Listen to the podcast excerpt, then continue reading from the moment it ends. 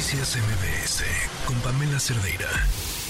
La mm, Auditoría Superior de la Federación, que es como este órgano fiscalizador, que de cierta forma depende de la Cámara de Diputados, se encarga de revisar los gastos. Todo aquello que reciba dinero público, la auditoría va y lo revisa. El trabajo de la auditoría es importante. Importantes investigaciones periodísticas que han sentado precedentes han provenido de cosas que la Auditoría Superior de la Federación detectó. ¿Por qué a veces la auditoría detecta algo y no pasa nada? Bueno, porque la auditoría pues nada más detecta, ¿no? Y eventualmente la dar seguimiento a esas denuncias pues ya no corresponde a la auditoría, corresponde a la fiscalía y hay toda una etapa en la que las entidades pueden responder y decir, no, espérame, este dinero que dices que no se ve aquí está, o ahí va, o lo vamos a, eh, o lo vamos a recuperar, o está en este proceso, o sea, todo lleva su tiempo.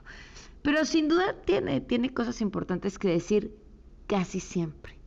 Eh, presentó el primer informe de la revisión de la cuenta pública 2022. Lourdes Morales, la doctora Lourdes Morales, investigadora del Instituto de Investigación de Rendición de Cuentas y Combate a la Corrupción y directora de la Red por la Rendición de Cuentas, está en la línea.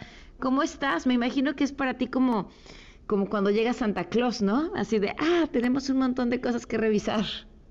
Siempre, muy bien, Pam, ¿tú qué tal?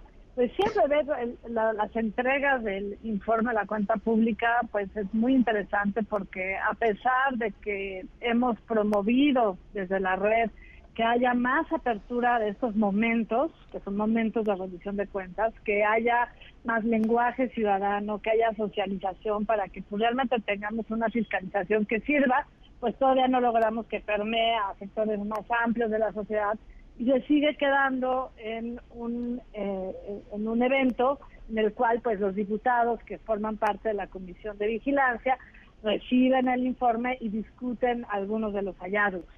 Entonces, sí, eh, es una entrega que se compara con, con otras que se han hecho eh, relativamente parcas, o sea, solo en esta primera entrega se está ah, eh, realizando el 4% de lo que se tiene contemplado para todo lo que está en el plan anual de auditorías, que son 2.104 auditorías. Es poco, solo se entregaron 86, pero aún así hay mucho que ver ahí.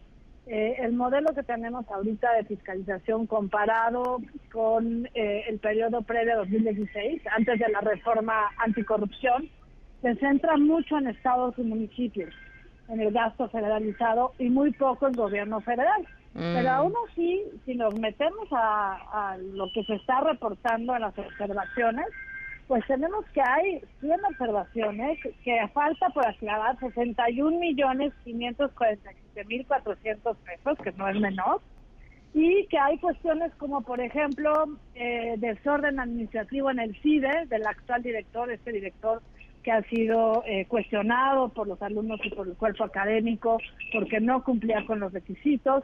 Tenemos eh, desvíos y mal uso de recursos en el Senacica, que es otra parte de la trama de Segalmex, que ya aceptó eh, esta administración, pues que es uno de los casos de redes de corrupción pues más importantes que se han registrado en este sexenio.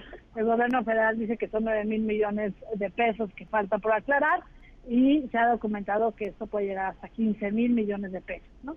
Entonces, eh, pues también vemos que en infraestructura hay 26 millones que no se han aclarado, en Secretaría de Hacienda y Crédito Público de las entregas de los recursos hay 9 millones sin aclarar, en Secretaría de Educación Pública hay 9 millones sin, aclarar y Sedena en obra pública 7 millones, ¿no? Entonces, ¿qué nos dice este informe? Bueno, nos dice en primer lugar que se sigue gastando mal, que no se está utilizando los recursos para lo cual fueron eh, fueron aprobados en la Cámara, que eh, quienes son auditados tienen que responder por estos desvíos y que tiene que seguir un proceso en el cual si hay desvíos, pues se arman los expedientes y se presentan las denuncias penales o se presentan los expedientes al Tribunal de Justicia por faltas administrativas graves para evitar que haya impunidad.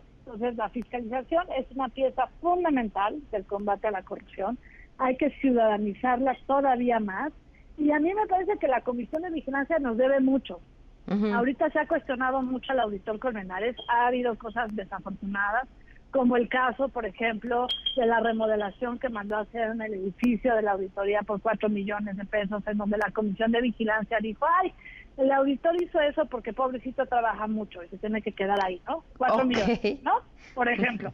Este, hace modificaciones al plan anual de auditoría sin justificar por qué está haciendo estas modificaciones. La ley le permite hacer eso, pero está en la comisión exigirle y, que nos dé explicaciones de por qué se está haciendo esto. Este, hace menos auditorías en algunos rubros de los que se hacía antes y hay observaciones que no han derivado en denuncias penales. Entonces creo que la comisión nos está debiendo mucho en cuanto a rendición de cuentas, en cuanto al control y en cuanto al uso de esta información. En esta entrega hubo dos diputadas en particular que se han metido mucho al impacto de la fiscalización, una de Morena, que es Inés Parra, que inclusive le arrojó ratones de plástico al auditor y le dijo, es que es usted una tapadera, ¿no? abra, abra la cloaca de la corrupción. Raro, ¿no? Porque además de, Morena. De Morena, ajá. Y, este, y eh, la ex comisionada Pérez que ha sido pues la única prácticamente que pide requerimientos de información y que exige cuentas y que exige explicaciones a ciertas modificaciones que pues nosotros también quisiéramos comprender, ¿no?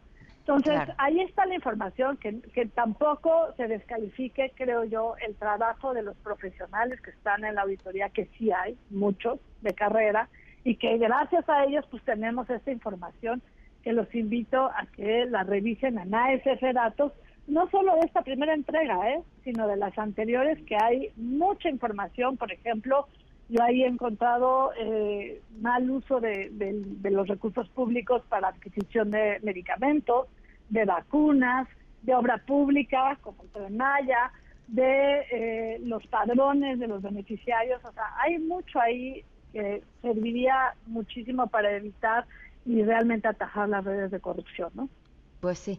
Pues Lourdes, muchísimas gracias por, por este, por este previo, ¿no? Porque además habrá que revisar con lupa cada una de las cosas que presentaron y como bien dices, exigir sobre todas aquellas que ni siquiera se voltearon a ver. Así es, no olvidemos que ya estamos en una etapa electoral adelantada, anticipada, y que hay que ver cómo se van a usar los recursos públicos de programas sociales y los rubros que se entregan a Estados Unidos. ¿no? Exacto. Muchísimas gracias. Gracias, buen día. Noticias MBS con Pamela Cerdeira.